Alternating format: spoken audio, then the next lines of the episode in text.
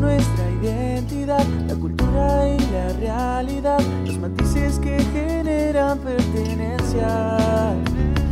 La cortina de no molestar, ya no existe el ruido de ciudad, sintoniza identidades por un rato. Y a las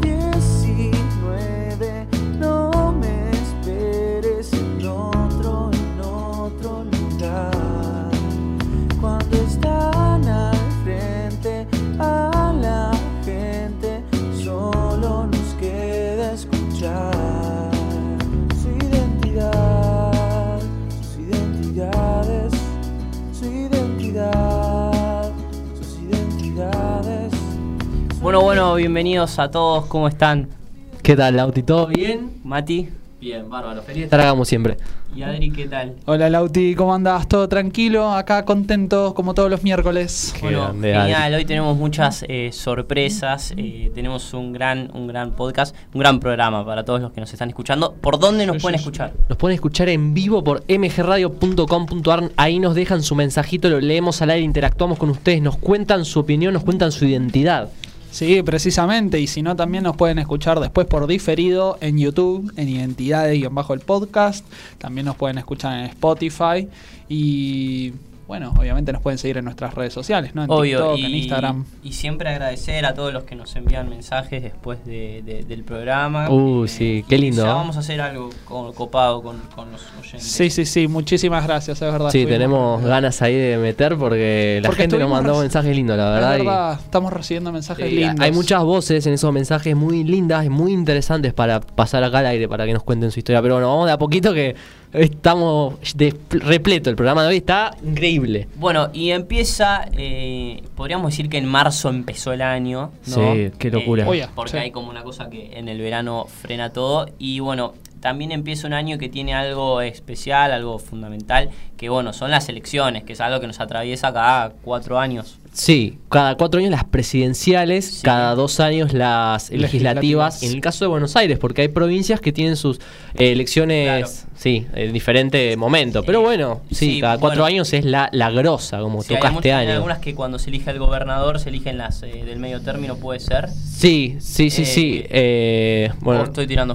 Bueno, no, ahora le vamos a preguntar a un especialista, si no, que, Bueno, si te y parece. viene una persona especial porque, bueno, es un eh, joven comunicador en el mundo de, de la política. Es politólogo. Exactamente, bueno, se va a presentar en su debido momento, pero nos va a meter un poquito en la escena de su historia, Sí. de su identidad y hablar y aprender entre todos eh, un poco de, de, bueno, este escenario político que se viene eh, hacia las elecciones del 2023. Exactamente. ¿Cómo se llama Lauti, nuestro invitado de hoy? Rosendo Grobo Copatel lo vamos a tener en un ratito. Perfecto, ya Eh, quédate porque ya se viene Rosendo con toda, con toda su identidad, su, todo su conocimiento para iluminarnos.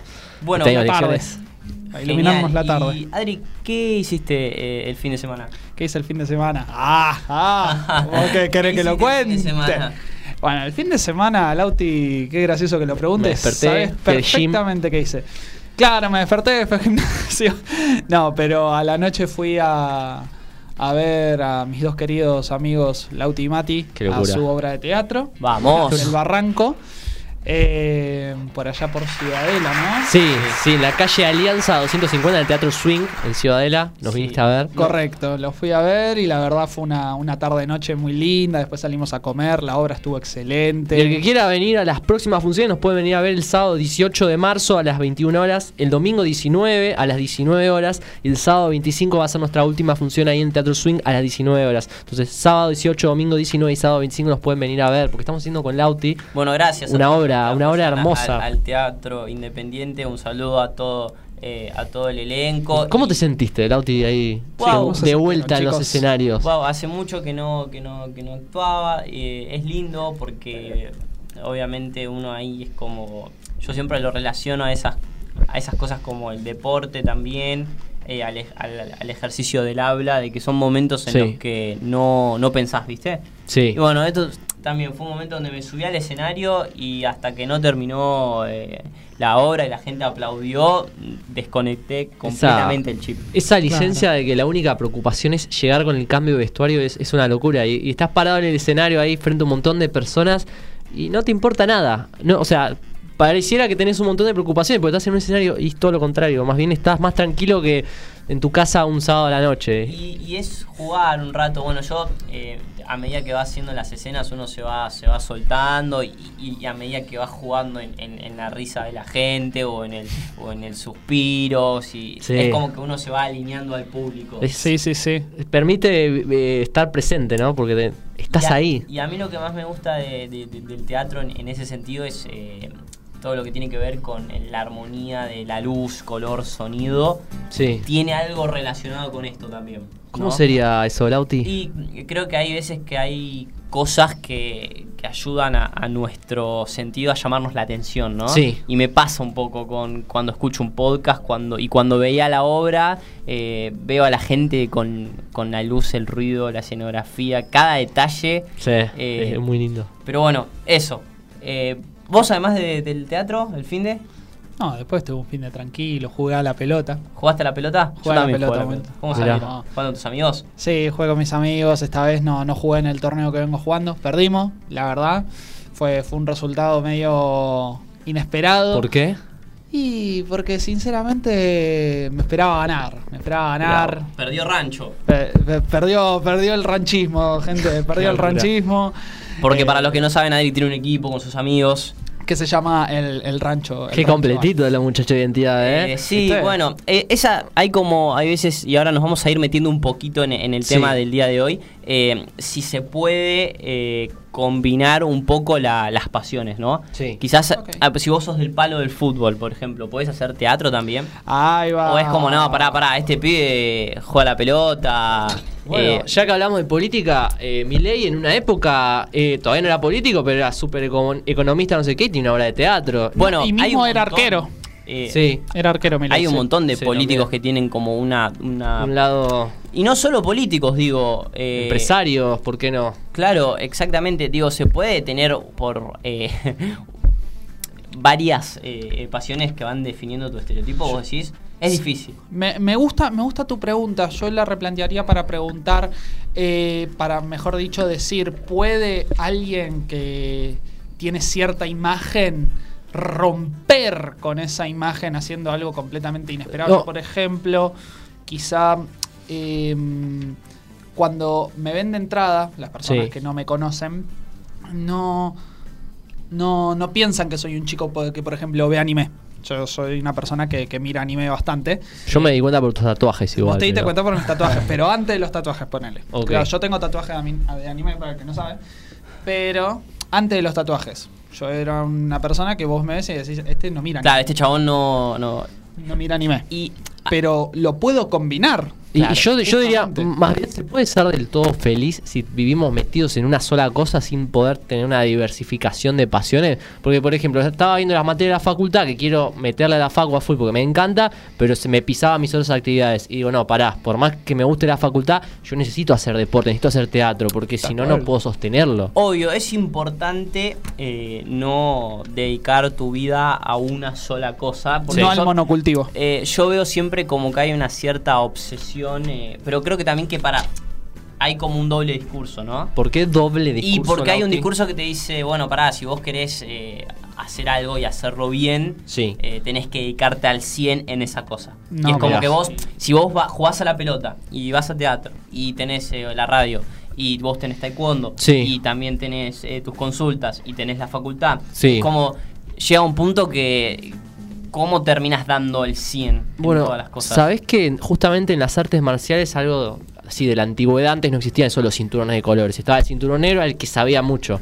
¿Y a quién se le daba el cinturón negros si no había niveles? Al que practicó 10 años del arte marcial, porque se considera ahí en el oriente que practicando algo 10 años te volvías así un profesional, digamos. Sí. Y, y ahí en 10 años son 10 años de continuidad, no necesariamente que sea el 100% de tu vida. Esa es la disputa entre talento y práctica.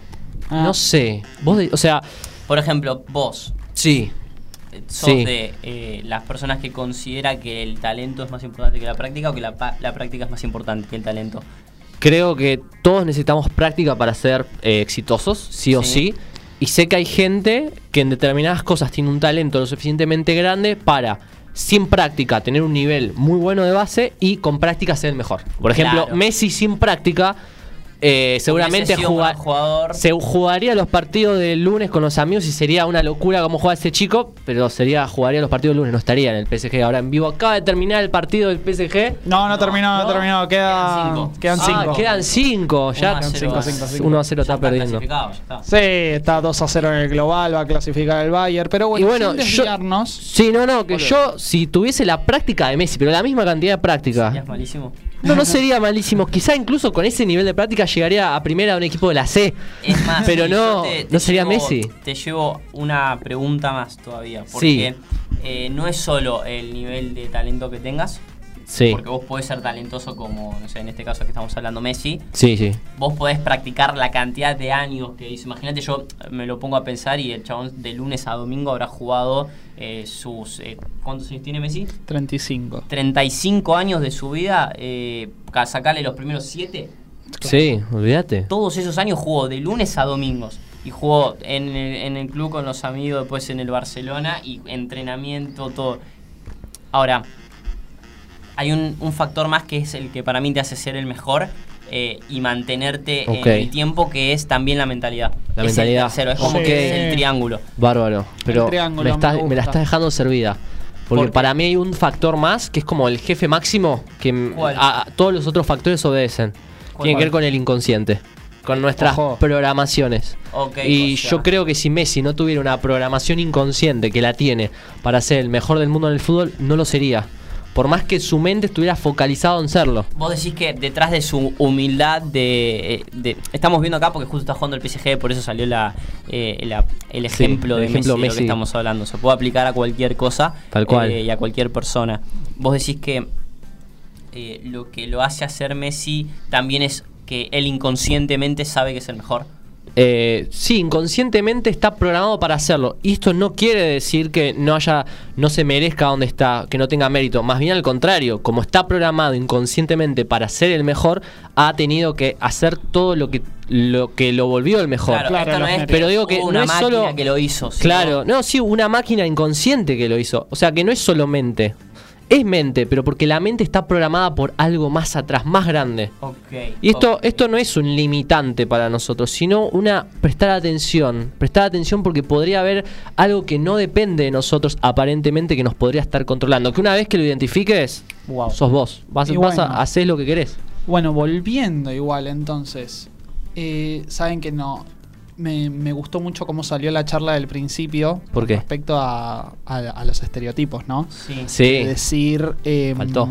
Claro. ¿Cuáles de son tu- decir. Ah, eso te quería preguntar a vos A ver, específicamente. Eh, ¿Vos crees que es más fácil eh, definir el estereotipo de otra persona que encasillarse en uno? A ver, yo considero que hay veces que las personas son una caja de sorpresas. Sin embargo, los estereotipos nos condicionan a la imagen que vamos a tener sobre cierta persona. Ok. ¿sí? Claro. ¿Eh? Pero que esa persona puede romper con el estereotipo que tenemos sobre, sobre ella, sí. ¿Qué opina acá la gente en el chat? Que nos cuente qué opina sobre los estereotipos. Sí, los estereotipos forman, eh, nosotros los usamos, eh, nos convertimos en los estereotipos o ya son parte de nosotros. Me gusta. Eh, y digo esto porque, viste, a mí me parece siempre como si vos te tenés que definir en, en un estereotipo, vas a decir es imposible. Golazo, golazo lo del Bayern. sentenció el Bayern, lo Sí. sentenció. Eh, golazo, así que bueno, eh, me siento un poco ahí, viste, en la radio. En, en- concha de la madre! Eh, qué golazo, boludo. No, bueno, y boludo. estábamos volando ahí con los estereotipos. Sí. Eh, qué desastre el PSG, mira hasta Mané. Sí, Eh, bueno, Locura. eh, y lo que digo es que siempre nos parece muchísimo más fácil opinar sobre los estereotipos del otro. Es más, en- hay un típico comentario de decir, oh, mira, este es un hippie, Sí. eh, este es un cheto, O este es un metalero. no, o me voy a cruzar de calle, este es un negrito. Sí. Y ¿Por qué siempre, o con las pasiones, o no, este es un... Este pibe le eh, Este es importa- un rockero, eh, o... Claro, sí, este pibe no es un gato, ¿viste? Sí, o esta uf. piba es, eh, es una milipili. Y es como. Siempre nos hace mucho más fácil ponerlos en el otro, decirlo en otras personas. que Ahora, reconocerlos cuando, en nosotros. cuando lo tenemos que, que reconocer en nosotros, se hace mucho más complejo. Porque decir, eh, pará, me estoy definiendo a una frase, boludo. ¿Y sabes por qué es eso, Lauti? Uno le cuesta reconocer eh, los propios estereo- estereotipos porque también uno quiere tener una imagen de sí mismo, ¿sí? quiere tener una imagen de sí mismo que sea positiva para uno mismo. Entonces no se quiere encasillar quizá en lo que las demás personas lo, lo encasillan, no se quiere sentir juzgado por, por sí mismo. ¿Cuál es la definición de estereotipo? ¿Mm? La busco en Google. Sí, Google, la quiero, la quiero en Google.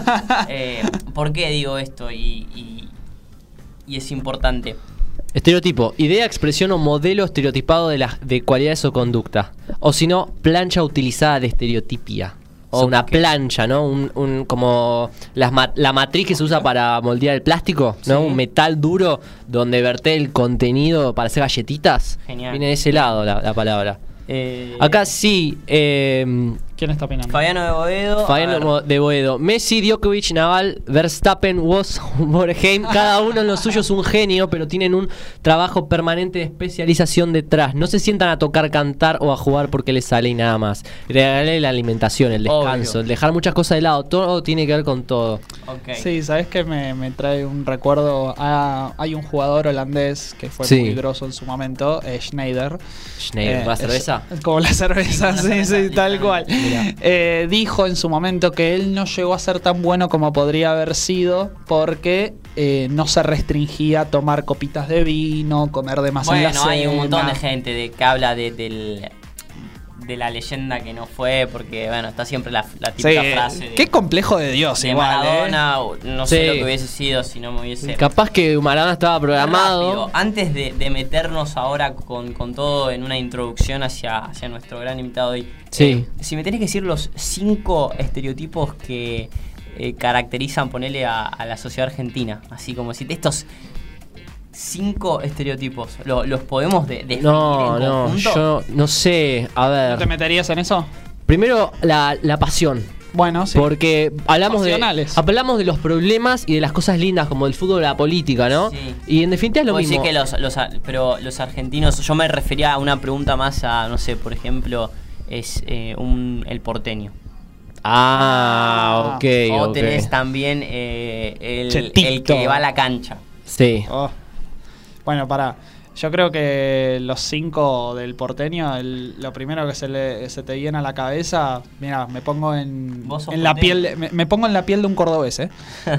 Porque los cordobeses, yo tengo familia que vive en Córdoba y me comentan que se juzga mucho al, al porteño. Sí. Sí, no, se no lo quieren. mucho al, cor- al porteño. Sí, Eso sí, sí. Eso dicen. Eso Pero dicen. Cuando vas a Córdoba hay gente que te cuenta. Sí, sí, No, claro, es que Y bueno, no lo y es quieren que eso porque... también es parte de, de, bueno, De de- ser estereotipo. Del estereotipo, exactamente, porque tienen el estereotipo de que ah, son agrandados, son chetitos, Bueno, esos son estereotipos. egocéntricos. Ahora, ser apasionado como eh, Es una característica. es una carac- es- no es un estereotipo. No, pero No, bueno. también, no, sí, puede serlo, Ves ¿eh? un video de un yankee diciendo cómo son los argentinos y te los ponen gritando a una tele por un partido de fútbol. Ok, Uy, bueno, gol de es Mane. la típica entre eh, No eh, puedo creerlo. ¿Gol de quién? No, de Mané, pero se lo anularon por offside. Ah. Es la típica, eh, ¿cómo se puede decir? Eh, corto el partido porque Me lo sacó. porque estamos interrumpiendo cada dos por tres con los goles del Bayern que ya quedó fuera el BCG. No Ya puede quedó ser. fuera. Perdón, Eh, me no pone mal. retirar todavía. No, no. Me pone mal por Messi, chicos, perdón. No, mejor Pará, un el otro día escuché, el otro día escuché que es probable que quizás, Sí. eh, quizás, quizás, quizás venga a Rosario. Es totalmente fake. No tengo ni idea, pero. No va a venir. No lo sé, no, no. Para mí, cuesta. Para No, mí, no. viendo cómo está la situación en Rosario, no va a venir. Sin profundizar mucho en eso, la situación en Rosario está demasiado grave y Messi lo último que va a querer es retirarse. De hecho, veía muchos comentarios en, en todas las noticias que veo sobre Rosario. Veo muchos comentarios que dicen, ven, por eso los futbolistas no quieren venir a retirarse acá. Miren cómo está el país, la puta madre. Bueno, con- Obvio con que no se van a querer retirar acá. Y esto cómo se va uniendo todo, ¿no? Porque Sí. justo en la actualidad tenemos a un Messi con un Rosario que está y media prendida a fuego. ¿Qué eh, sé yo? Pa- para mí, exageramos con el tema de Rosario, ¿no? eh, de, de que llegue o no. Y eh, para meternos en, en introducción al tema de hoy, eh, estaría bueno eh, tratar de, de asimilar cómo llegamos, eh, en tu caso Mati, en tu caso Adri, eh, tu primer instancia con, con la política, tu primer recuerdo consciente que tuviste de, de la política. Bueno, yo me acuerdo que tenía seis años, estaba en primer grado, eh, allá por el 2008, y fue toda la crisis del campo. eh, no me acuerdo bien la ley, pero era el tema de las retenciones. Sí. Eh, sí, hubo una serie de paros en las rutas y una toda una, disputa entre el sector del campo y el gobierno de ese momento, que Cristina era presidenta en ese momento, y hubo así un quilombo re grande. te- eras chico, ¿cuántos años tenías? Tenía seis años y ahí tomé conciencia de lo de qué era la política y cómo no cómo influía nuestras vidas de alguna forma, ¿no? ¿Y tenés al- eh, algún eh, periodo ya más grande? Y más, más, más grande, cuando fueron las elecciones de 2013, yo estuve, le presté muchísima atención. Yo tenía eh, ¿Qué 11 fueron las de medio término? Eh, sí, fueron de medio término. eh, después de las de 2015, también muchísima atención. Y ya para 2019 me agarró en un partido militando. Ah, militando. claro. militando, fui fiscal de mesa. Fuimos, fi- sí, fuimos fiscales. Fuimos fiscales, ¿no? Bueno, yo digo hasta Eh, donde me compete, pero. Ah, bueno. y, perdón, y para cerrar, y la curva cayó estrepitosamente cuando me metí en el mundo del- de la espiritualidad, la conciencia, dije, upa, acá hay algo que me mueve a mí más que la política. Y, si bien miro política casi todos los días, eh, no más que eso. Bueno, eh, vos, Adri, tenés algún. Sí, sí, sí, sí, tengo un recuerdo. Creo que mi primer contacto con la política obviamente habrá sido más de chico, sin embargo, que tengo memoria consciente de ello. Eh, empezó más que nada en 2018-2019, Sí. de Sí. hecho cuando hubo elecciones eh, en 2019. em, pero empezó ya de antes eh, y mis primeros contactos fueron mucho en redes, ¿ok? Empezar a ver videos sobre los candidatos, sobre los ideales que cada uno proponía. Sí. También obviamente charlas con mi familia, ¿no? Sí, bueno, es- charlas Sí, ¿no? con, Es- mi mamá, con es- mis abuelos, pero mis primeros contactos más que nada fueron mucho a través de, de redes. eh, de empezar a ver videos en Bueno, YouTube, esa, esa mucho parte de- YouTube. De, las elecciones del Sí. 2019 fue como la primera masiva, ¿no? En redes. Eh, yo Nos- la- eh, en el sentido de cuando se empiezan a can yo recuerdo eh, que en, en Twitter era una locura. Bueno. si bien ya existía, Sí. como que en el 2019 fue una hoy- lo que soy. Eh, yo creo que en 2015 ya las, eh, fue muy fuerte el tema de Twitter. Sí. Pero el tema es justamente que nuestra generación Exacto. empezó a votar en 2019. Exactamente. Y Claro. encima Ahí ya con fue el cuando. de que no estaban empadronados, ¿te acordás? Sí, hubo todo un tema. el- a mí eh, no me pasó. Mi Sí, bueno, a mí me por- por pasó. porteño. Por por puede ser. Se ríe acá. Eh, bueno, mi primer eh, relación así con recuerdos sobre la política fue eh, también creo que en show, viste cuando en Showmatch hacían Sí. un espacio y yo era muy muy pe- muy peque y, y Sí, veía se veía divertido. y veía eso como divertido, ¿no? Eh, olvídate. Eh, ya después eh, todo creo que cuando empezás ahí en la secundaria y empezás a indagar entre los profesores y te dicen, mira, léete este libro y, y hay una mezcla ahí de subjetividad absoluta y te empezás a ilusionar y a encontrarte a vos en toda esa información. Creo que fue cuando tuvimos la- las eh, que ganamos las elecciones al, sí. Eh, al centro de estudiantes. Oh, la, ¿te, te acordás de eso? Contamos un pedacito. ¿Cómo Ay, fue eso? Me habían contado, pero no me acuerdo. Fue una apretada que me hiciste mafioso de mierda. Ya porque, porque vos te pusiste. a- vos no fuiste candidato a nada, algo chiquitito. Eh, Éramos, éramos pequeños. sí, era un eh, colegio chico, era todo a pero- escala, miniatura, pero. Era una, simula- era, una ver, simulación política, podemos una decir. simulación con, política. con debate, bate que bate. todo lo que tenía que tener y nosotros éramos eh, pequeños apasionados de, de la política Sí. jugando en el Jugando. colegio. Jugando con políticas como por ejemplo si se puede eh, tirar al aro de básquet o no en el recreo, si El celular, el usamos recreo. el celular o no, jabón en las manos o no, y fue ahí una gestión y nosotros, eh, de- yo agarré y digo, bueno, para, yo no me voy a candidatear porque no me, no, no sé, me da vergüenza. Entonces agarro y digo, pero para, voy a buscar a quién es la figura más candidatable del colegio y tenía un amigo que lo querían todo y era buenísimo. Sí. Y después tenía, digo, pero pará, no puede ser solo un amigo bueno, eh, si no necesito un cerebro que maquine todo. Y digo, le digo a Mati. y ahora digo, pará, pará, voy a buscar curso por curso Uno de cada. a- al, al más inteligente y al que lo Y al más referente, gente. sí. Y entonces íbamos buscando uno y uno y uno y uno. Y Bueno, salió bien porque en mi curso nos votaron todos, literalmente todos. exactamente, y lo loco era que había dos listas. Una era la nuestra y la otra era de los chicos de sexto. Claro, yo estaba en quinto, estabas en Yo cuarto. estaba en cuarto año y claro, yo me acuerdo que eh, en esto era como una...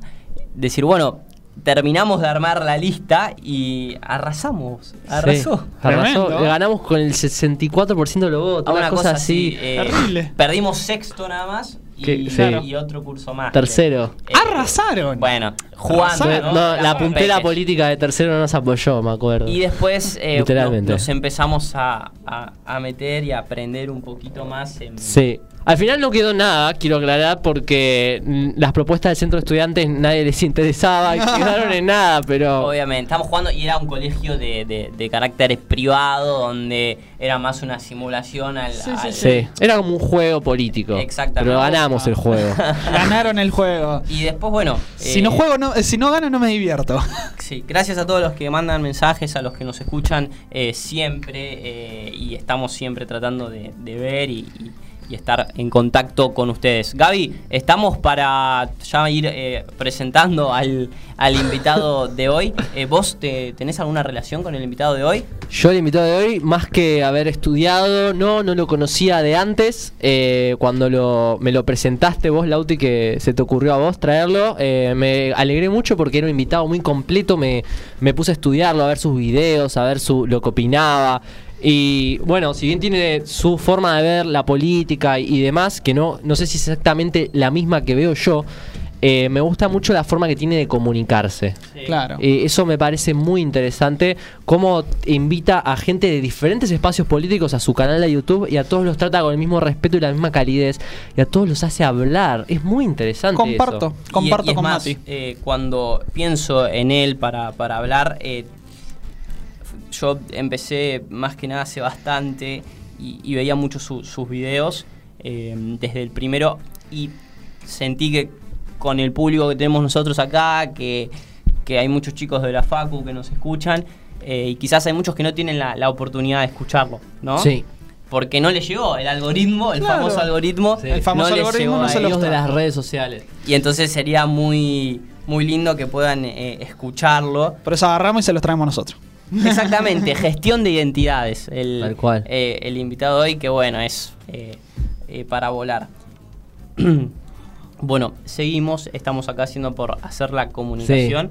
Y antes de, de- de presentarlo como, como se merece, eh, expectativas. Expectativas. Eh, pasar un lindo rato, poder aprender, que podamos aprender, debatir.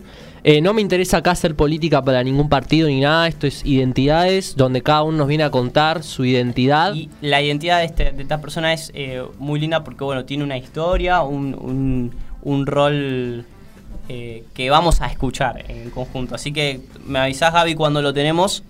Dale.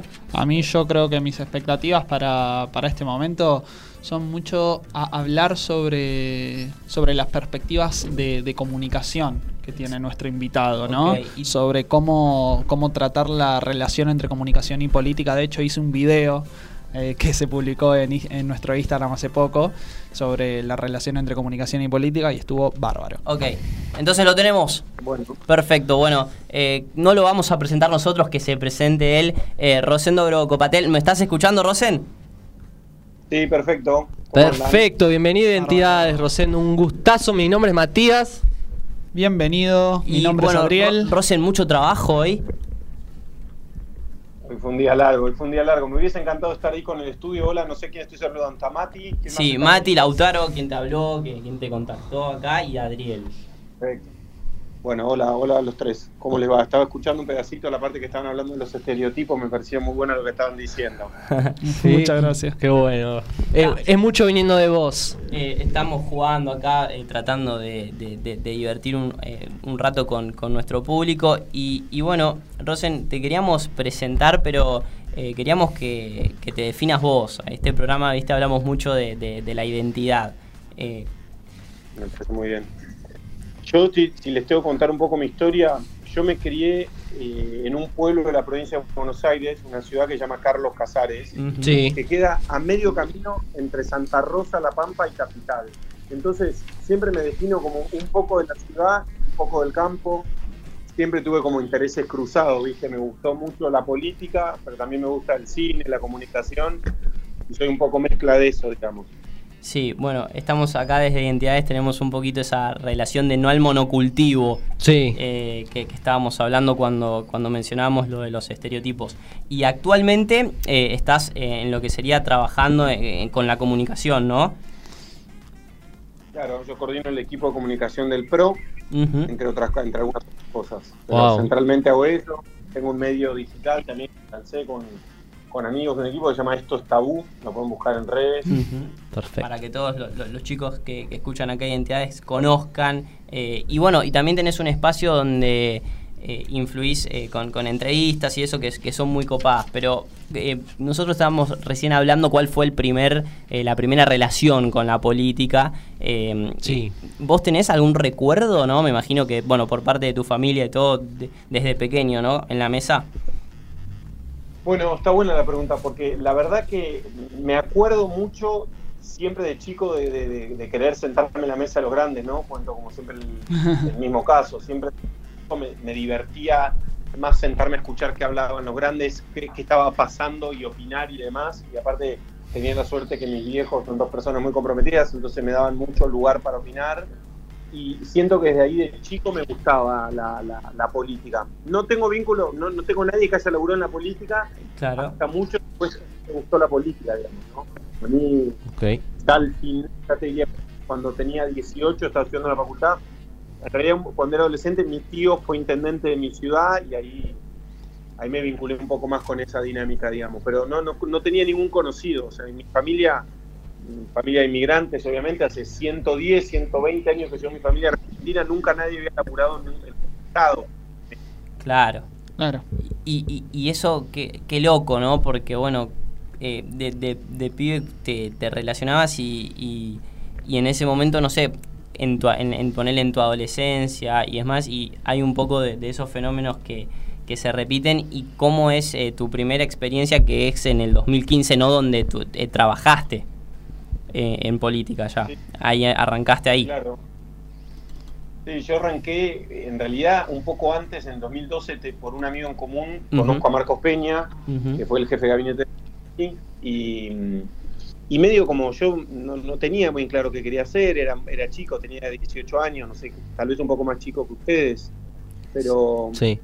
te- sabía que quería hacer algo vinculado a la política y no entendía bien cómo, que creo que es lo que está roto. digamos. Yo creo que hay un vínculo roto entre la, la- la- la política y la gente que quiere participar. En general, tal vez tenés una vocación de hacer algo y no entendés muy bien cómo. Exacto. o no, o no te invita, o no, no. Entonces me sumé en ese momento y laburé la campaña 2013 de Alfredo de Angeli, que es un senador por Entre Ríos, vinculado al campo. Y después, en 2015, laburé la, la campaña de Macri en Córdoba. Yo me fui a vivir a Córdoba para laburar la campaña allá. Fue una experiencia increíble. Entonces venía ya con un recorrido, pero nunca había laburado en, en- en un gobierno, digamos, en lo público. Era más un trabajo militante o voluntario. Ujú. Y en Claro. 2015, cuando ganamos las elecciones, me voy a trabajar con Marcos a jefatura de gabinete y fue bastante flashero, digamos. Wow. Wow. Wow. ¿Cómo? Sí. Qué, qué- qué locura. Yo justo le comentaba a Lauti que mi primera experiencia en política había sido allá en 2008 con la 125. Yo era un niño, pero lo veía por la tele, por todos lados, y lo nombrás a, a De Angelis, ahora que, que lo decís me acuerdo. Y, y cómo fue esa experiencia de jefatura de gabinete en comunicación? ¿Qué, ¿Cómo fue? ¿Qué- Claro, me ¿Cómo lo imagino el, el día a día, ¿no? Es como que te despertás y decís, bueno, voy a, Voy a manejar la comunicación de jefatura de gabinete de una nación. ¿Por, por qué Eh, no? Que es algo muy loco, ¿no? Sí, bueno, imagínense, yo primero lo que siento es que hizo un camino, una curva de aprendizaje, obviamente yo tenía responsabilidades acorde a mis capacidades, ¿no? Digamos, no, tenía, entré a laburar al gobierno con 20, 21 años, hacía cosas muy operativas y era una persona muy de confianza del jefe de gabinete y bueno, fui haciendo un camino de aprendizaje. Para mí, primero, muy desafiante conocer o entender cómo funciona un gobierno, cómo funciona Claro. un gobierno de un país.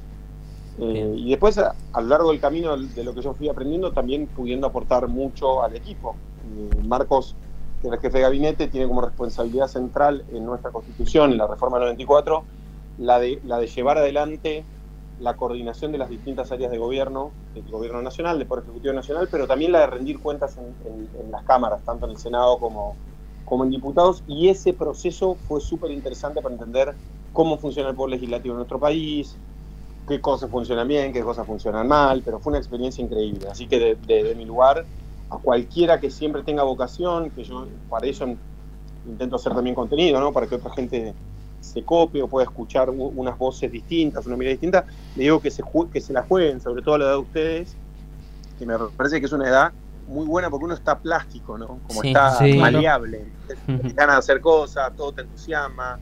Yo siento que esa experiencia para mí del gobierno fue una experiencia donde aprendí muchísimo. Wow. Me gusta mucho esta perspectiva que, que aportás, Rosendo, de, de iniciarse en la política o, o más bien iniciarse en temas que nos pueden desafiar a nosotros mismos desde jóvenes, cuando estamos justamente maleables. Y esto me lleva a, a darte un punto de vista de que yo, desde 2019, que me gusta mucho la filosofía, eh, tengo un punto de vista que he debatido con varias personas de que ninguna persona es apolítica.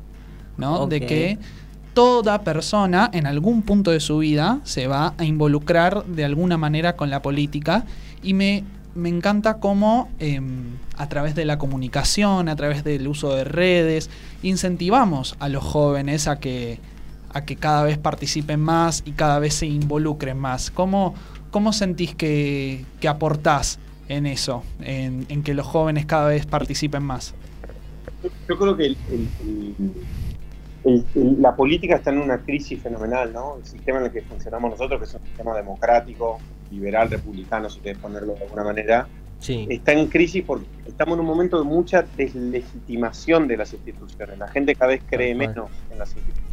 Claro. Entonces, yo creo que en ese, en este contexto de, de- de- de falta de credibilidad, todavía más llegar con un mensaje claro a la gente y sobre todo entender cómo puedes construir vehículos para que la gente participe y, y, bueno, que la participación sea enriquecedora, tanto para la persona que quiere participar como para el, para el proceso que sea necesario, no sé, ya Claro. sea una elección o ya sea durante el, durante el contexto de gobierno. Claro. Yo encontré la beta entendiendo que la política en su espíritu más básico es el ejercicio de representar.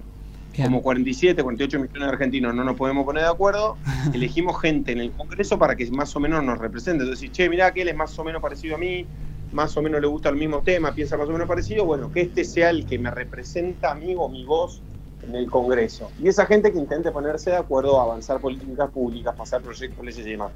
Yo Bien. creo que eso está disru- disrumpido, se está atravesando un proceso de cambio total, pero yo lo que intento hacer en las redes es hacer más o menos eso, representar gente. Hay un montón de gente que yo siento que piensa parecido a mí, que no encuentra representación y yo intento brindarle eso.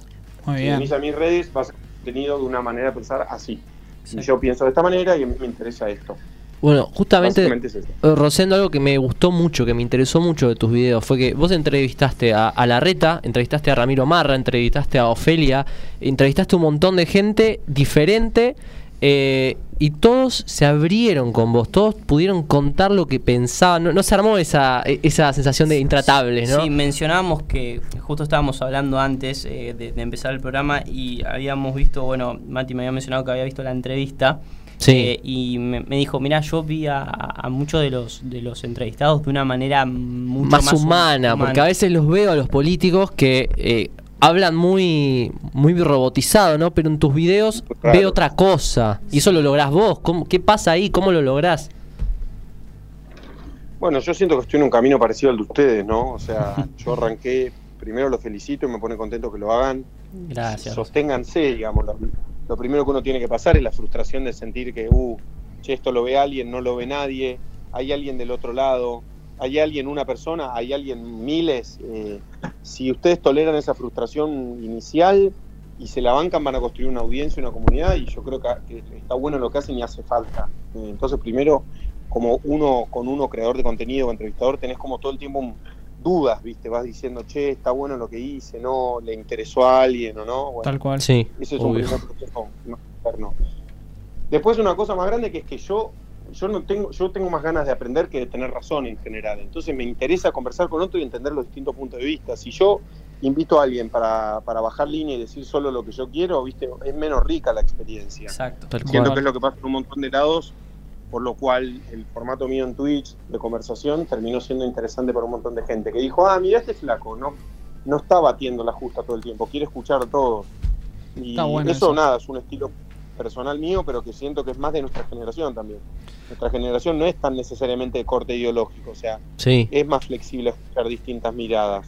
Sí, Que sí, no quiere de decir acuerdo. transar, digamos, ¿viste? Yo, está claro que yo pienso de una manera, está claro que Ofelia piensa de otra. Pero igual a mí me interesa escuchar lo que Ofelia piensa. Perfecto. Eh, en este, en esto que, que- que estás comentando eh, y con, es- con la relación a, a los jóvenes, ¿no? Eh, entonces nosotros tenemos que estamos conviviendo con esto, gracias a Dios. uno va avanzando y eso lo- le va, son como pequeñas, viste, ilusiones que, que- le dan a, ¿no? A- al Sí. incentivo y cómo uno de los temas muy recurrentes que tenemos acá en Identidades es que muchos jóvenes cuando no, nos escriben y eso nos mencionan la... eh, no, acá hay que irnos, ¿no? Tipo, no, acá este país siempre lo mismo, eh, hay como un cansancio en, en- los jóvenes. ¿Y qué opinas con esa mirada de, del emigrar constante, ¿no? Que, que existe eh, en la- en nosotros. Primero yo creo que hay que tener una mirada moderna de este tema, ¿no? Te voy a decir algo que para mí es contraintuitivo. La mayoría de la gente eh, ve- la emigración como si fuese algo malo, ¿no? Ujú. Como hay una mirada, no, estamos perdiendo valor. Yo tengo una mirada más men- menos prejuiciosa, ¿no? O sea, lo primero que creo es que Argentina es un país magnífico y es un país hermoso, que tiene cosas, un fundamento muy sólido, muy bueno, la cultura, nuestra forma de ser, desde nuestro humor, la forma en la que vivimos la amistad, el trabajo. O sea, es un país muy pacífico, es un país que tiene un montón de fundamentos buenos. Entonces, yo creo que un montón de gente que, que- que quiere elegir irse, está en su derecho de irse, y estaría muy bueno si no fuese porque se sienten expulsados. Yo creo que el problema no es la migración, la migración es bárbara, que venga Claro. gente que se vaya, nuestra constitución dice para cualquier hombre, bueno, es una constitución vieja, pero eh, a Sí. cualquier hombre o mujer que quiera habitar, el suelo argentino, estas puertas están abiertas. Entonces, cualquiera que quiera venir, que venga, y cualquiera que se quiera ir, que tenga la posibilidad de irse. Yo siento que nuestra generación la frustración tiene que ver con la incapacidad de proyectar, de pensar Mm. un futuro, de ahorrar, de, de- de- proyectar una carrera, de desarrollarse, de que no sientas todo el tiempo que estás un poco en riesgo. Entonces, eso siento que es lo malo. Siento que nuestra generación está un poco más cansada, como que dice, bueno, Claro. ya está, digo, me voy a, me voy afuera y haciendo un laburo tal vez más monótono, me pagan mejor, tengo seguridad, tengo, no sé, como una vida más resuelta. Como que les Igual cuesta el que, que- Disculpa, disculpa. sí, perdón. No, que iba a decir como que les cuesta el largo plazo acá en Argentina, digamos, a las nuevas Sí. generaciones. Sí, sí. Y, y, y en Sí, este- hay una frustración gigantesca. una frustración que viene, bueno, relacionada un poco de la política. Igualmente, eh, yo creo que existe hoy en día eh, un gran sector de jóvenes que, que- que se impulsan, que se mueven y que, que intentan desde su punto de vista, desde su lado, desde sus ganas, meter un granito de, de arena, ¿no? Mi pregunta es, eh, con este fenómeno en donde y personal, eh, donde quizás tenés, por ejemplo, una militancia de izquierda que hoy en día siempre fue muy relacionada con, con- la juventud, eh, no sé, en facultades y eso llega muchísimo más que, otros espacios, y tenés también un nuevo, un- un- una nueva gran cantidad de jóvenes con estas ideas de- del impulsar todo lo, liberal. Desde tu espacio político, desde la comunicación, que es donde a vos eh, eh, te, te Te interpela, destacás. ¿no? Claro. ¿Cómo, ¿Cómo ves eh, en este caso al PRO y su relación con, con la juventud? Bueno, es, una- es un re buen punto. Yo siento que en general, ah, intento responder corto, pero el PRO nace como una fuerza política que, que como respuesta al 2001 y a, y a- y a la crisis del sistema político argentino, después de la crisis del 2001, de, che, esto no funciona más, ¿viste? Hay que cambiar las cosas, si no cambiamos no, no arranca. Ujú. Y el PRO trae un montón de gente distinta a la política con una mirada positiva, de futuro, con una mirada cercana a la gente, pragmática para resolver problemas, ¿viste? Che, acá hay un problema, resolvámoslo. Muy poco ideológica en ese sentido, si querés. Sí. Entonces, el PRO trae una cosa nueva, muy distinta. Yo creo que esa, eh, eh, eh, el, el contexto en el cual opera el PRO o trabaja el PRO fue cambiando. Y hoy vivís un momento donde hay dos discursos que se gritan desde dos esquinas, ¿no? Si querés poner desde una esquina un discurso que cree que Argentina tiene que salir adelante aislándose del mundo, eh, un discurso más de corte populista, que es el kirchnerismo, y en la otra esquina un discurso de corte liberal, eh, li- liberal raro, entendido un liberalismo raro, eh, pero, pero es el liberalismo como más extremo. Y en el medio me parece que hay un espacio de sentido común, que es Juntos por el Cambio, que es una fuerza política moderada, de corte mayoritario. Siento que esos dos discursos, el extremo de izquierda y el extremo de derecha, son mucho más atractivos para nuestra generación o para la gente más joven. Y que, el, y que el nuestro es un poco aburrido. Y bueno, yo intento darle una vuelta para que no sea tan aburrido, por decirlo de alguna manera. Eh, bueno, y en eso eso es divertido. Es divertido porque en, en- en lo trágico que tiene también eh, eh, te encontrás. R- Rosen, te, te queríamos hacer una pregunta de, de, de Chusma. Vimos el otro día uno de tus, de tus videos de, de las librerías y todo. ¿Y qué libros recomendarías para, para lo- los jóvenes? Algo que Ah, hayas leído, digas, eh, chicos, lean este libro. Mira, hay, hay, hay, sí, puedo recomendar distintas cosas.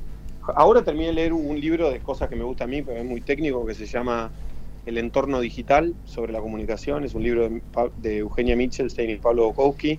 Siento que es un poco técnico, eso si es alguien que le interesa la comunicación. Claro. Sí. Después hay un libro de historia argentina que me gusta mucho, que tal vez es una es historia argentina contada muy rápido, muy fácil, que se llama Historia de la Argentina 1806-1852, de una escritora rosarina que se llama Marcela Ternavasio. Ese es más de historia. Y después, eh, no sé, yo recomiendo los libros de Harari, para mí son re interesantes. Los libros que hablan de, de, bueno, de la historia de la civilización. El loco es re interesante, es un, es un israelí que escribe sobre distintos temas, la modernidad, el momento en el cual estamos viviendo. Me parece, él, él, él- Harari me parece re interesante. Sí. Eso se me ocurren así rápido, que se me vengan a la cabeza. Eh, pero después me gusta bastante cosas de ficción. Puede ser que el, último, eh, capaz que estoy acá metiendo la pata mal, pero puede ser que el último tenga eh, sea el autor del libro Sapiens o no. Eh, Sí, ese, exacto, ese mismo. Muy, muy bueno el libro. Es re interesante. Muy sí. interesante. Sí, sí, toda la línea de- de- del autor. Sí, Mati, decías. Sí, sí, no, no, que me quedé pensando que qué interesante toda la, movida de la política, ¿no? Porque un chico tan joven, en definitiva, ya trabajando en las altas esferas de la comunicación de un país, eh, ¿cómo es encontrarte desde una corta edad, aunque ya tenías una experiencia eh, bastante elaborada, con las problemáticas a nivel nacional en un poder ejecutivo, ¿no? Que justamente, bueno, eh, hubo mucha, se dijo muchas cosas de la comunicación de- del gobierno de Macri y vos estabas ahí viviéndolo todo, haciendo seguramente lo mejor que podías, pero ¿cómo, cómo lo vivís desde el punto de vista del, conflicto, ¿no? De, todos los quilombos que hubo. No, bueno, primero es que no, no, no flasheé nada raro, digamos. O sea, Bien. todos tenemos. eh, o sea, yo tuve la edad de ustedes y uno tiene los problemas que, que tiene. Sí siento tal vez que yo tenía, tuve bastantes eh, desafíos de chico por, por, por, por ansioso, porque me gusta, porque soy exigente, pero soy, eh, digo, soy un pibe como cualquier otro, digamos. Eh, Sí. Eso para, para que no se imaginen nada raro. Después los desafíos que tenés, si, si, tenés, si trabajás en un equipo bueno, que a mí me tocó la suerte de trabajar con un jefe bueno, que es Marcos, y con un equipo bueno, los desafíos que te ponen están acordes a tus capacidades. Entonces, Bien. qué sé yo. Obviamente a los 20 años no haces estrategia, y capaz a mi edad sí. Yo tengo 28, ahora cumplo 29 el mes que viene. Eh, pero bueno, si no, si no sabes hacerlo poco, no vas a saber nunca hacerlo mucho. Entonces arrancás Claro. abajo. Arrancás redactando, respondiendo, escribiendo, tomando notas en reuniones, haciendo minutas, y vas creciendo a lo largo del camino, vas, a- vas entendiendo mejor las cosas. Eh, y la comunicación a, escala nacional es mega compleja. Es, eh, tiene un montón, un montón de pequeños detalles que no tienen, no sé, el camino de una campaña, por ejemplo. Claro. Hacer una campaña, porque en ese caso, eh, en el 2015, eh, es difícil, no estoy diciendo que es fácil una campaña nacional, pero no tiene la complejidad de un gobierno en donde todo lo que pasa todos los días es responsabilidad del gobierno, y casi hasta un Claro. nivel exagerado. ¿no? Claro, sí. Sí, sí, sí. Entonces, en definitiva, eh, es casi como una oficina de comunicación normal, pero con un nivel de desafío mayor. Exacto. Sí, es un, un nivel de desafío gigantesco. Creo que eso también, ese discurso ayuda eh, a, sacar un poco de ese pedestal no malo o bueno de acuerdo al pensamiento de cada persona en donde la sociedad ve un poco a los políticos. Y, por ejemplo, me imagino vos desde tu lado entrevistando que quizás eh, uno los ve y, y a veces lo siente tan, porque esta es la palabra que dice la, la gente están alejados de, de la sociedad, ¿no? Y me imagino que cuando estás ahí entrevistándolos, eh, terminás haciendo un- una relación de tú a tú, un estrecho, en lo que, como vos lo decís, yo soy un chico igual que ustedes y me imagino que también hay un poco eh, en eso de, de los políticos que son una persona igual que todos. Eh, ¿Hay una personalidad que te haya eh, así llamado mucho la atención? Que decís, "Buah, vino acá, se sentó y me, me volvió loco, me transformó como, como habla, como lo vi mucho diferente a una perspectiva que ya tenías de, de la persona? Sí, eh, perdón, se me perdió un po- poquitito esa parte. Vos me decís si conocí a alguien Sí, copado. claro, alguien que digas, fue a- eh, viste que uno los ve tan lejanos siempre, decís, mira, y te llamó la atención, es Sí, un...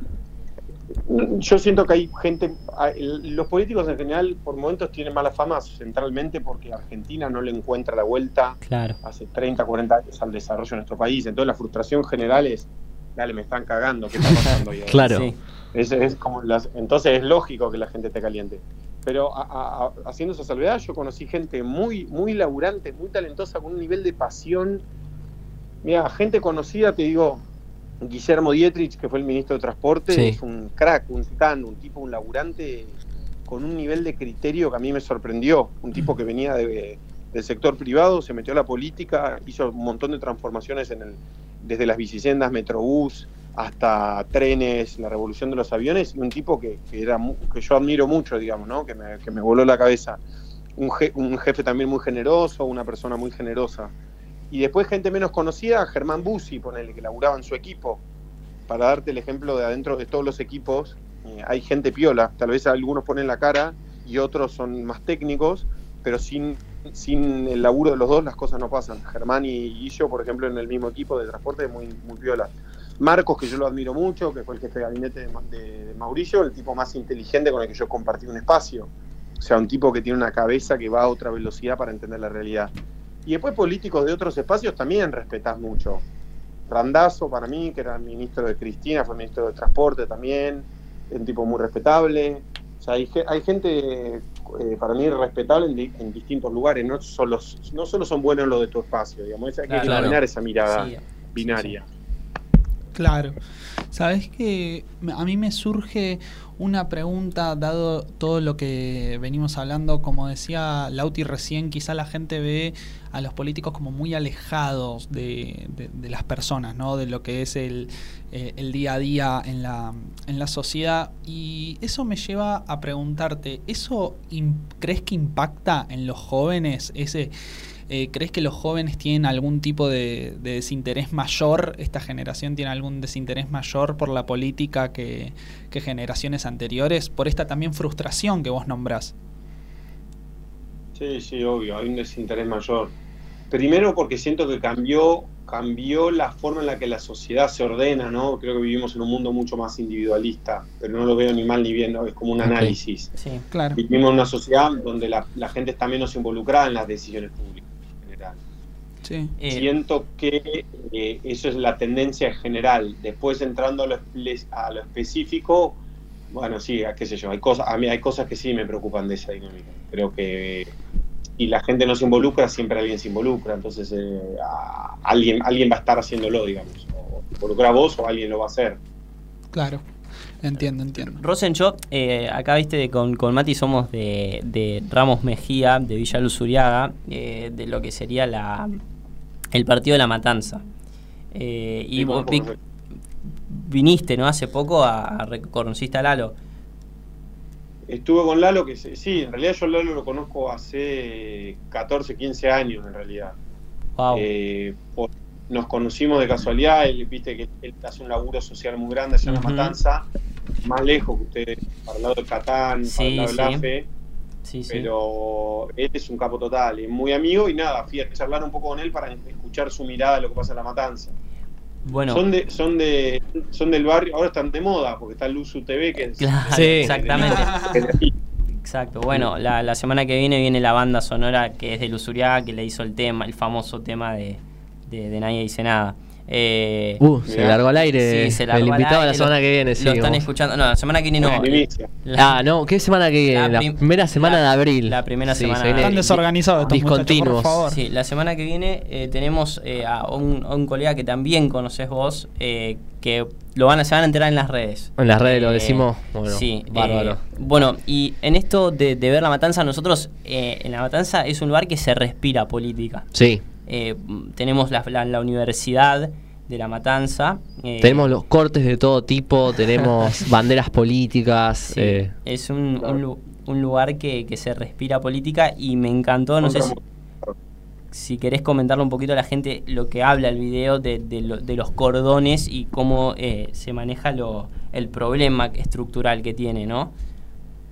Sí, creo que pr- primero no conozco la Universidad de La Matanza, me encantaría conocerla. Es hermoso. Eh, tengo, que, tengo que organizar, sí, la verdad que sí, tengo, tengo, tengo expectativa. Nunca, viste que no tengo una excusa y si no tenés una excusa para ir, básicamente lo que me hablo en el video es que eh, La Matanza, que es un distrito gigantesco, es casi uno, te diría que es uno de los distritos más grandes del país, Sí, eh, eh, dentro de- del mismo territorio, adentro de- del, del- del- del- del- del municipio, del distrito, tiene casi, te diría, todos los cordones urbanos. El primero, que es el pegado a la General Paz, el más cerca de la ciudad, que sería Telina, Madero, La Tablada, Loma del Mirador, Ramos Mejía, Luceriaga también inclusive.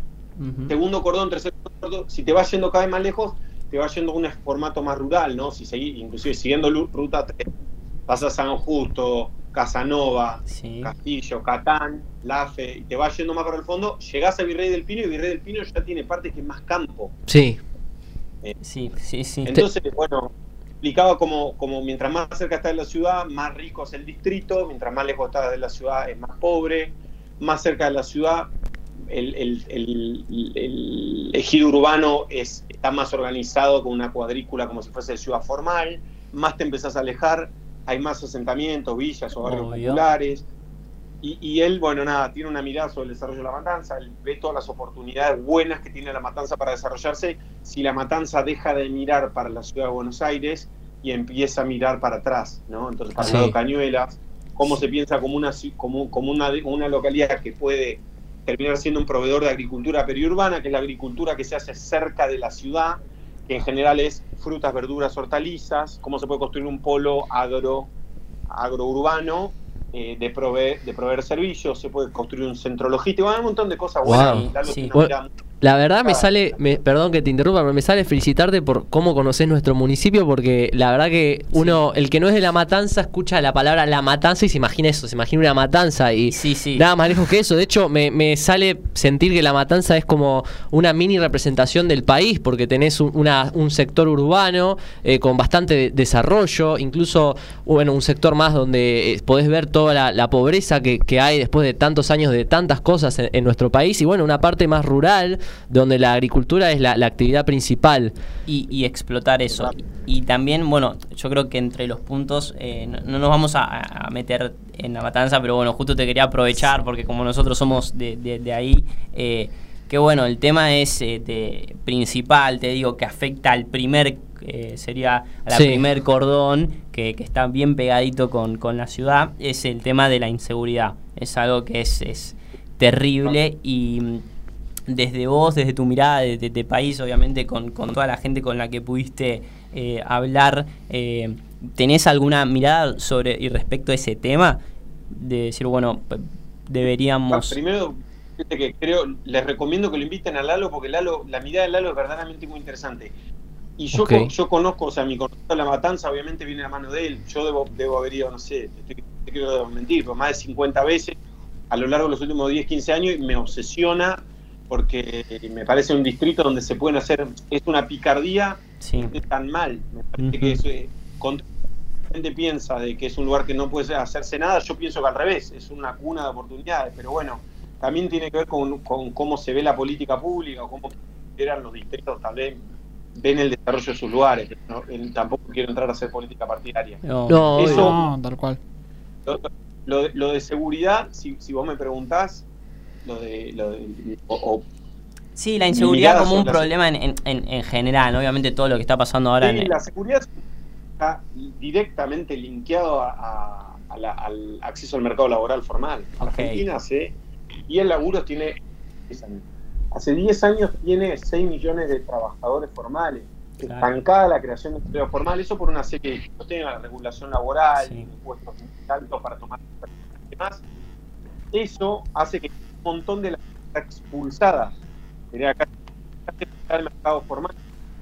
Se busca informalidad, está estancado hace eso genera un deterioro de la, de la sociedad, digamos, ¿no? Sí, La educación en Argentina es peor que lo que era hace 30 años, el acceso al mercado formal es peor, el déficit habitacional es peor, todo eso genera un combo donde un montón de gente está sistemáticamente empujada, empujada a, la ilegalidad. Eso genera, entre otros problemas, temas de inseguridad.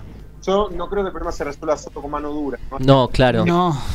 Palo hay que meterlo preso. Ese es atacar la consecuencia. Yo me dedicaría a atacar la causa. Bien. Crear trabajo de calidad, crear desarrollo y crear mejor educación, ¿no? O sea, el modelo del Salvador no, no es para aplicar acá. Eh, y... No sirve de nada, no sirve de nada. Y sobre todo porque el Salvador ya que está mucho peor que la nuestra, está rota, crimen organizado en todos lados, maras, narcotráfico. Exacto. Nuestra sociedad no es eso que no quiere decir que no estemos igual siempre en la puerta de que Argentina tenga problemas vinculados al narcotráfico, al crimen organizado, pero no es centralmente eso. ¿no? Ok, ok, no, es más centralmente más algo relacionado a las problemáticas económicas, digamos. Sí. Sí. Coincido totalmente. Y, y, Rosendo, volviendo un poco al plano político electoral, este año hay elecciones, me imagino que tendrás muchísimo trabajo relacionado a este tema, ¿no? Y sí, este año imagínate lo que es. Sí, hoy vi que subiste una historia que se veía algo de como varias fechas, distintas elecciones, ¿no? Sí, sí, es una planadora. Ok, y, tengo una, una, pregunta que tengo mucha curiosidad, siempre me la hago, pero ahora que tengo a alguien que trabaja exactamente lo que trabaja, se la puedo hacer. Eh, después de todo lo que pasó ¿no? entre 2015 y 2019, la, presidencia de Macri y ahora que estamos bajo el gobierno del Frente Todos y, se vuelve, se postula la reta, ¿no? que ya lo, oficializó, se puede hablar del tema. Eh, ¿cómo, ¿Cómo sería esa, esa campaña? Ya él, hablará de, lo que tenga que hablar él, ¿no? Pero ¿cómo, ¿cómo se afronta esa campaña después de cuatro años de macrismo que, que ya sucedieron, que, existió ahí una posibilidad, se pudieron hacer cosas, no se pudieron hacer otras cosas, eso depende de la mirada de cada uno, obviamente, pero ¿cómo, cómo se remonta después de la derrota de 2019, digamos? No, yo creo que, no sé, eh, eso es una buena pregunta, digamos, ¿no? Yo creo que el, el, PRO de Junta por el Cambio tiene una oferta clara a la sociedad de cómo salir adelante. Sí. Y cada uno de nuestros candidatos los distintos que van a ir a la interna, aportan distintos matices de eso. Entonces probablemente va a ser una campaña donde haya distintas miradas sobre cómo se sale adelante Argentina adentro de una forma parecida de pensar la realidad. Okay. Que es esta, la diferencia entre Bullrich y Larreta, para mí es centralmente la velocidad en la, que se tiene que hacer el cambio, o la forma en la que se tiene que hacer el, cambio. Pero el cambio que quieren hacer es más o menos parecido, sería muy parecido. Lo mismo adentro con el radicalismo, la coalición cívica, o sea, hay un alineamiento bastante alto. Eso como punto uno. Punto dos, nuestro espacio es un espacio joven y tuvo una experiencia nacional cercana. Yo creo que un montón de las cosas que en, su momento alejaban a los votantes de, Macri, hoy uno lo mira con perspectiva y tan equivocado no estaba, ¿no? Entonces hay un montón de cosas que se hicieron mal en el gobierno nacional, si querés, después podemos charlar de eso, pero también creo que hay un montón de cosas que se hacen bien y que la gente las valora. Y hoy en perspectiva, comparándonos también con el gobierno de Alberto y, con lo que se puede llamar para mí un fracaso ¿no? de este gobierno, también la gente toma perspectiva y dice, bueno, había cosas que estaban mal de la administración de Macri, el gobierno de Cambiemos, pero también había un montón de cosas que estaban bien. ¿Cómo retomamos esas cosas que estaban bien e intentamos disminuir lo que estaba mal? Que centralmente tuvo que ver con la inestabilidad macroeconómica, ¿no? La inflación no se logró resolver, no se lograron resolver otro tipo de problemas, la pérdida de salario real, entre otras cosas.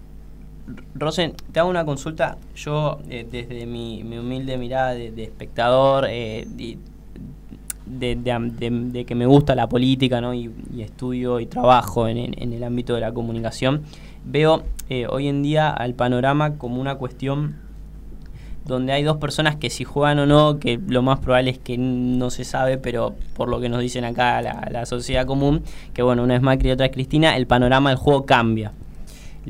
Por el otro lado tenemos eh, la candidatura de Frente de Todos, que es una incógnita, que no se sabe aún quién, quién será la, la, la cara. Y después tenemos a una tele que nos bombardea todo, a todo el tiempo a la sociedad como que la oposición se pelea, que no se sabe, que quieren ir todos.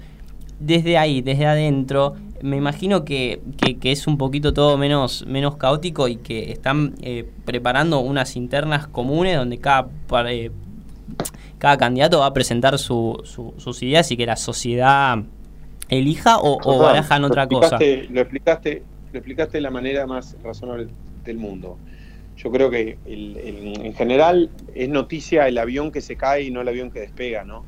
Claro. Eh, es noticia lo, la- lo más dramático, lo más conflictivo, lo más, lo más caótico que la tranquilidad de la normalidad. Entonces, cuando se ve una interna y tenés gente con distintas miradas sobre, un- sobre la realidad, se exagera como si fuese gente que se está peleando. Y la verdad que obviamente hay tensiones, hay diferencias, hay diferentes miradas, pero la interna de Junto por el Cambio es una interna de ideas. Como cualquier interna, hay fricción, pero no hay tal cosa como una pelea o una división de rumbos hay más o menos un rumbo, un rumbo más o menos estable y claro, diría, ¿no? Entonces te diría, no es tan exagerado como lo muestra la tele. Claro. eh, bueno, los medios de, de- de comunicación y, y, y- y bueno, vamos a... no, no, pero vamos a ir también metiéndonos en, en- en la pregunta insignia que tenemos de- Sí. del programa para ya ir eh, haciendo esta pregunta y que tengas tiempo de, de desarrollarla. Eh, y en- Identidades nace eh, como primero un, pro- un proyecto desde la facultad. Eh, tenemos eh, la, la oportunidad de, de traer un montón de invitados, desde gente, desde el laboral, desde el arte, desde la música, vienen actores, Docentes hemos tenido también. Docentes, TikTokers. de contenido. Sí. comunicadores, Creadores de relacionistas contenido. públicos. Sos el primer invitado eh, político que tiene que ver con, con- con este gran mundo. Ya vamos a tener más eh, en, en esta sorpresa que, que tenemos que contar. Y la pregunta insignia de- del programa tiene que ver un poco con que Identidades cuenta que cada persona tiene algo especial, algo que lo hace único, algo que la gente eh, tiene que, que- que escuchar. Y mi pregunta es, ¿quién te hace convertir en, en, en Rosendo Grocopatel o qué te hace convertir eh, y qué es esa chispita o esa pasión que te mueve día a día? ¿Cu- ¿Cuál es tu identidad? Está buena esa pregunta, muy, muy buena pregunta. Eh, mirá, yo creo que hay algunas cosas que me definen. La primera es la voluntad. La voluntad como palabra parece, parece simple, pero, pero es muy potente. A mí, a mí me mueve una energía de creer que puedo cambiar la realidad, o que puedo ayudar a que la realidad cambie. Y cuando tenés esa energía, que es la voluntad, también puede ser la vocación, es, es como que tenés tres motores adentro, ¿viste? tenés tres corazones, tres pulmones, tenés el triple de energía que nada. Entonces, a mí me, me- siento que lo que me, me distingue de la mayoría es que soy muy laburante y le pongo mucha gana a lo que hago. Y después que soy un convencido de lo que hago, creo que Argentina puede cambiar y que podemos estar mejor y, y laburo para eso todos los días. Bien. Y, y me distingue hacer eso y me distingue hacerlo con amigos. Soy, soy como un buen juntador de gente. Entonces, yo creo que nada- nada- nadie puede hacer nada solo, ¿viste? Vos me preguntás quién soy yo, pero te podría nombrar un montón de gente que labura conmigo, que militamos juntos o que construimos caminos juntos y yo sin, sin todos esos no soy nada. Entonces, Claro. a mí me define también un poco ser, un buen conector también, ¿no? De esa gente entre sí y que pide ayuda y demás. Así que Bien. Y, y mientras te escuchaba y esto que decís de la voluntad, de, de querer transformar la realidad, eh, que me encantó, eh, me, me pongo a pensar, ¿hubo algún suceso en tu vida que te haya marcado, que ese día hayas dicho, bueno, yo me tengo que dedicar a la política, me tengo que poner a transformar la realidad, algo quizá doloroso? Mira, no, no, no, no recuerdo como un suceso, sí tengo la sensación siempre de que me, me- los, tenía como una debilidad por los acertijos. Hmm. Todo lo que era una, un problema difícil de resolver o que había que pensar o había que romperse la cabeza me gustaba. Siento que por ahí siempre vino mi vocación por la política. Y después pensá que yo me crié en un pueblo chico, la dimensión humana siempre fue muy importante y la política es humanista por naturaleza, uno está Sí. intentando coordinar gente para hacer cosas, ¿no? Eh, entonces, creo que es más bien ese, esa, esa cosa de siempre, siempre fui una persona de la gente, me gusta estar charlando con la gente, me gusta, que también siempre lo tuve de chico, ¿no? Muy social. Siento que eso también es Rosen, en, parte del camino. En este camino en donde eh, un poco el rol ahora desde la comunicación y, la política es tratar de, prender y de incentivar a, esos sectores que quizás eh, no, se involucran y que es gran parte de, la sociedad, eh, ¿cómo, ven? Porque yo hoy veo que hay, por ejemplo, una parte de la sociedad que está convencida en, progresar tanto individualmente y en, en quizás, no sé, buscar todo el tiempo ese aprendizaje personal en en, el estudio, en el trabajo, eh, en el libro, en buscar, no sé, un mentor o, escuchar gente que, opina o que son de otras realidades. Y quizás hay otra parte de la sociedad que vive como en, automático, ¿no? Que, que, no le interesa, que, que, esa es la realidad, no le interesa, que se despierta y solo, solo quiere, no sé, trabajar, tener a que le alcance y disfrutar. Mi pregunta es, eh, ¿Cómo hacemos para que esa tasa de, gente se empiece a, o quizás no, y tiene que ser así y punto desde la política? No sé si, si, si se entiende eh, la pregunta.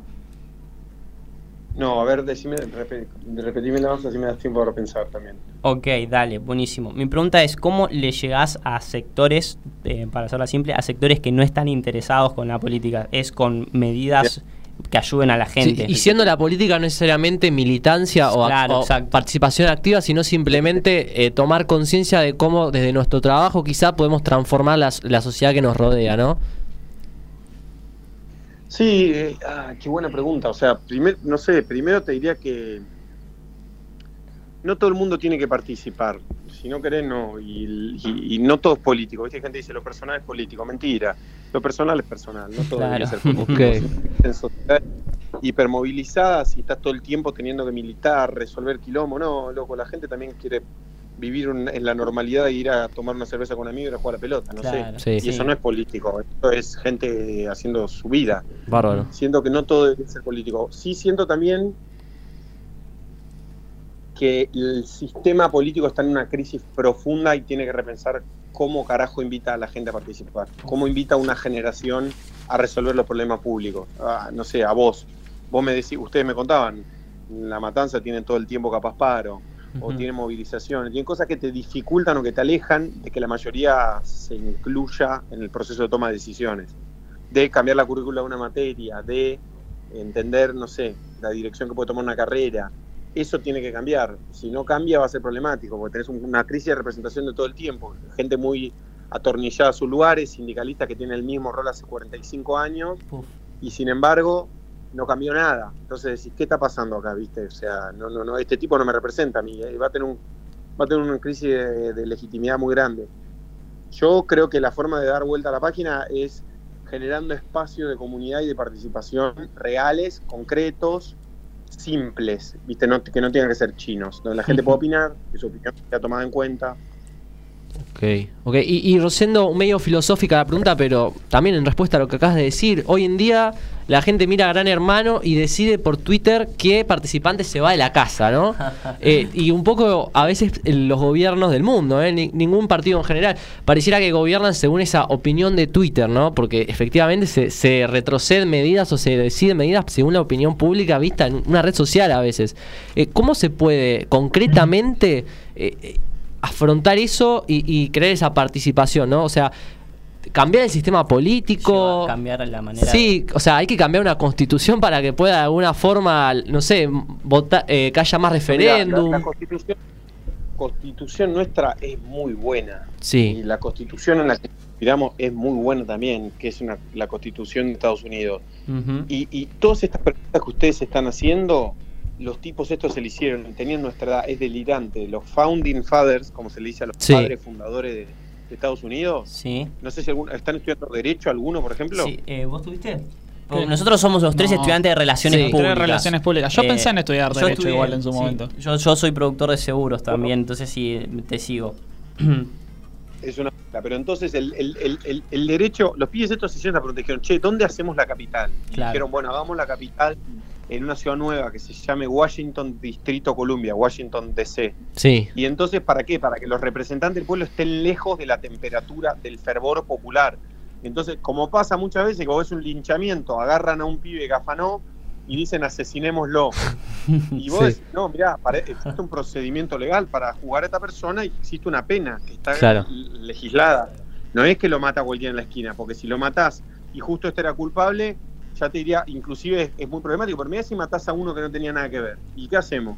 Sí. Y bueno, Y aparte mata- ma- mataste, mataste a uno que era culpable, pero lo mataste porque afanó un caramelo. Era la pena para ese castigo. Bueno, lo mismo para la forma de participar. Tiene que haber formas más ágiles de participar que las que había antes, pero no todo se decide por referéndum. claro. Porque Bien. la gente es contradictoria. Entonces, si yo te pregunto a vos, a ustedes tres ahora, le digo, por favor, voten si quieren que la tarifa de luz sea más cara. Claro. Y ustedes capaz me votan los tres que sea más barata. Y después le digo, pero votenme si quieren que haya menos déficit fiscal. Claro. Los tres me votan que haya menos déficit fiscal. Bueno. Digo, bueno, las dos son contradictorias, ¿viste? Entonces, Sí. todo el tiempo estás tomando decisiones que, que son complejas.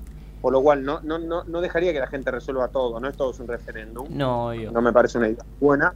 Pero por otro lado, sí daría mejores espacios de participación que hoy no los veo. Claro, creo también eso que, que uno tiene que entender también el rol que ocupa y que quizás hay situaciones porque es la realidad, uno no... Yo ponele, de lo macro, en la Argentina todo el mundo opina, todo el mundo sabe, pero si te vas metiendo en, en las cosas técnicas, el, el- el ciudadano común no tiene, no tiene una noción. Eh, toca de oído. Me, entonces quizás me, también me... Digo, ahí podemos entrar también en el tema de la educación, ¿no? Que podemos hacer tres pro- una serie entera de- del tema, ¿no? Pero ¿cómo, cómo lo ves vos? Eh, el tema de, de- de la educación que hoy pareciera que, que se tiene que modernizar, que, que no, no, no sé. Bueno, yo, para la- yo creo que la educación hay que detonarla y arrancarla de vuelta. Sí. Ok, bien, Yo sí. soy- yo soy muy, Definitivamente. yo soy muy crítico del sistema educativo en general. La educación, el sistema educativo que nosotros tenemos es una tecnología, es una forma de eh, enseñar a la gente a leer, a escribir y a educarse. Ese sistema funcionó muy bien en el 1800, hoy está en una crisis también terminal, porque es profundamente aburrido. Yo me acuerdo de estar en la escuela y decía, estoy encanado, o sea, estoy Sí. preso acá, no entiendo qué hago. Claro. porque Sí. estoy aprendiendo? Me- con una incapacidad total de concentrarme, decía, no, no, eh, no, no entiendo, no, no, no, no, no sé por qué estoy acá sentado. Bueno, eso tiene que cambiar en distintas direcciones. Primero, no sé si, si la- la- el lugar físico tiene que ser el mismo, si la forma en la que sea la clase tiene que ser un profesor que tiene el conocimiento y 30 que van a escuchar, Claro. pero tiene que haber materia de educación emocional. Digo, nosotros tenemos educación física, no tenemos educación emocional, Sí. no tenemos, no sé, gestión financiera, cómo administro mi plata, un montón de materias que creo que serían recontra útiles. Sí. Sumado a eso, que la forma de aprender esta de memorizar cosas, conforme van haciendo la inteligencia artificial y avanza a toda velocidad o tecnología del estilo, queda completamente obsoleta. O sea, Obvio. olvídalo.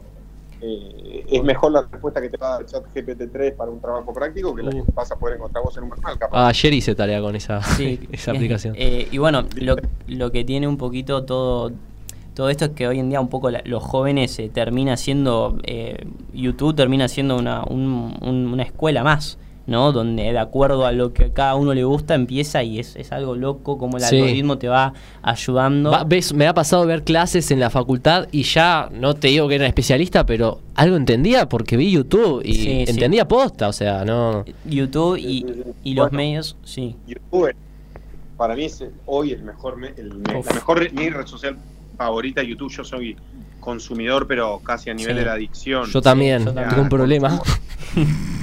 todo todo tipo de información noticias entretenimiento Todo. Sí, eh, contenido serio contenido de humor todo. eh, bueno Para dormirte te ves un video de YouTube hoy en día y, y te relajás. Pongan YouTube Premium, chicos.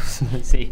Eh, eh, es muy barato para lo que es para mí Y, y, Sí. Rosendo, una, una preguntita eh, que me encantó todo lo que me decís de educación. Yo coincido totalmente con vos. Eh, definitivamente, para transformar la educación tenemos que apuntar ahí. Ahora, ¿es posible que se transforme? Porque escuché tantas veces que, Sí. que la educación se podía hacer, que eso se podía, que podía pasar. Y si bien veo, vi pequeñas mejoras, una cosa por ahí, un, un tipo de tarea. Es como que en definitiva veo en, en el Congreso debates por el, por la ley de los salamines, de Día Nacional de los Salamines, y, y la educación sigue siendo la misma a grandes rasgos que hace 30 años. Claro, cómo llegás al tercer cordón, por ejemplo, con, con que es donde más se necesita. Argentina- necesita audacia, audacia. Audacia es la palabra para mí, ¿no? Ne- Necesitamos respuestas afuera de la caja. La política en general es un sistema que se, que, que- que se preocupa por la autopreservación. Entonces, que todo más o menos siga parecido y que cambie un poquito, para no hagamos tanto quilombo, y yo creo que hace falta audacia. Animarse a cambiar la educación. Y eso no va en contra de nadie, va a favor de que las cosas estén distintas. Sí. Si Argentina no se anima, los países que no cambian, en el mundo en el que vivimos, que va a toda velocidad, te quedas atrás. Mantenerte quieto, te quedas atrás. Entonces, yo creo que hay que tener audacia de hacer cosas distintas. Bueno, eh, Entonces, el que tenga esa audacia de hacerlo distinto también va a generar un cambio. Yo creo que Argentina necesita un momento de audacia. Hay que dejar de estar en el, en el mismo rumbo que venimos siguiendo. ¿Cómo se hace? Bueno, habrá que entrar a cada una de estas reformas. Yo creo que hay ejemplos de modificación de cosas grosas en distintas provincias del país, del sistema carcelario en Mendoza a la educación en Entre Ríos, que gobiernan distintas personas, ¿no? Pero que se han hecho cosas piolas en todos lados. Sí. Rosy, hace 52 minutos que estamos eh, hablando, esto es lo, lo lindo de, de- podríamos escucharte eh, un montón de tiempo, hay un montón de, de mensajes que, Sí. que se van a ir eh, mostrando después en, en- en los comentarios cuando subamos eh, el video y hay un montón de gente que te está escuchando. Eh, la- lo último para cerrar, gracias, agradecerte personalmente, eh, porque bueno, yo tuve la oportunidad de dos o tres veces hablarte, mandarte un mensajito y Rosen me contestó al toque en un Bien. instante eh, y eso es eh, re valorable, es muy lindo y gracias por venir a compartir a, a Identidades un ratito tu, tu historia y bueno, y hablar un poquito de las cosas que, que nos competen. Eh, ¿Qué te pareció la, la- una pregunta, bueno, media cliché, pero ¿te sentiste cómodo? ¿Te, te gustó?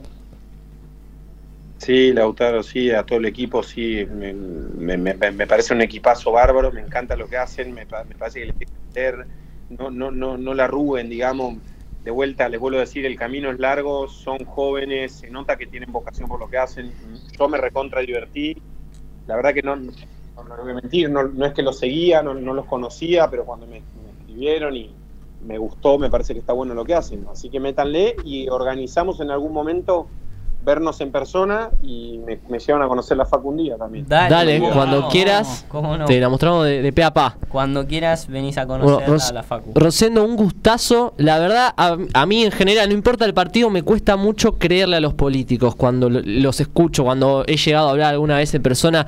Pero escucharte a vos fue maravilloso. Yo te creo todo lo que vos me decís. Yo no sé si le creo a, to- a toda la escena política, pero vos te re- realmente cuando decís que querés transformar, yo te creo a vos. Así que te agradezco por a- haberme mostrado que te puedo creer.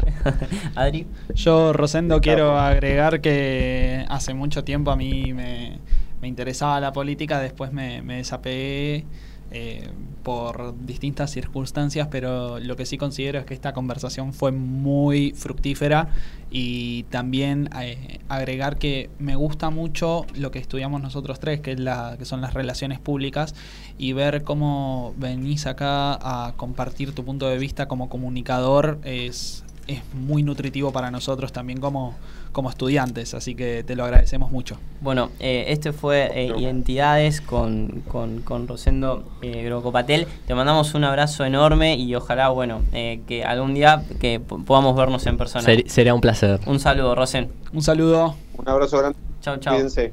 cuídate, Gracias. cuídate. Chau, chau. Bueno, Wow, qué lindo. Le metimos. le metimos, ya tenemos que dejar el programa porque se nos está acabando el tiempo. Mal, tenemos que salir corriendo más o menos. Pero ¿no? bueno, acá Silvia nos dice qué buen programa, gracias Silvia. a toda la gente que siempre nos, nos escucha. eh, Sí. Le metimos a full. Esto Sí. es identidades. Se vienen nuevas cosas, se viene música, se viene eh, psicología y se viene política y Sí, divertirnos. se, ve- y se es viene de todo. Hoy tocó política, pero se vienen cosas nuevas y diferentes. Muchas gracias a todos. Todo está recién empezando. Chau, chau, chau, chau, chau. Chau.